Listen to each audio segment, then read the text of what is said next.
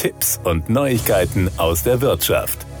Staus und dichter Pendlerverkehr gehören ebenso wie Abgas- und Lärmbelästigung gerade in größeren Städten zum Alltag. Zudem stößt der öffentliche Personennahverkehr ÖPNV vielerorts an seine Kapazitätsgrenzen. Seilbahnen könnten den ÖPNV künftig auch in Europa und in Deutschland als umweltfreundliches und wirtschaftliches Verkehrsmittel ergänzen. Zudem rechnet das Bundesministerium für Digitales und Verkehr Seilbahnen seit 2020 dem förderfähigen Teil des ÖPNV zu. Die Wirtschaftsprüfungs- und Beratungsgesellschaft PwC Deutschland beschreibt den potenziellen Nutzen von Seilbahnen als Verkehrsmittel in technischer und wirtschaftlicher Hinsicht in einer Studie.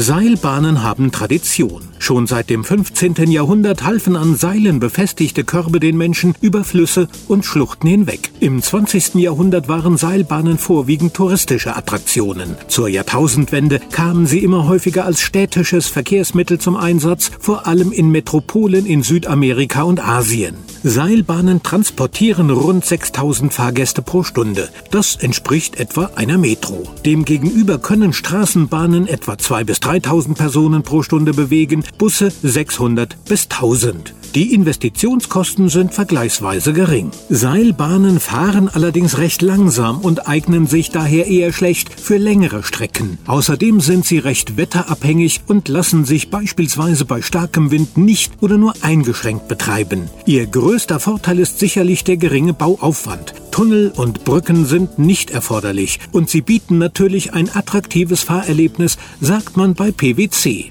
Zentrales technisches Merkmal ist neben dem Seilsystem und der Antriebsart die Kabinengröße bzw. ihr Fassungsvermögen zwischen 6 und 200 Personen. Um mit Seilbahnen den ÖPNV sinnvoll zu ergänzen, sollten die Fahrgäste Fahrräder, Kinderwagen und Rollstühle mitnehmen können. Die Kosten für Seilbahnsysteme pro Kilometer betragen etwa 10 bis 20 Millionen Euro, etwa so viel wie bei Straßenbahnen. Da kein Betriebshof und keine Signal- und Verkehrsleittechnik erforderlich sind, sind, sind die gesamten Investitionskosten im Verkehrsmittelvergleich gering. Zudem erfordern Seilbahnen zwar ein Planfeststellungsverfahren, doch ist ihre Bauzeit mit nur 12 bis 18 Monaten kurz. U-Bahn-Projekte etwa sind meist erst nach 5 bis 10 Jahren abgeschlossen.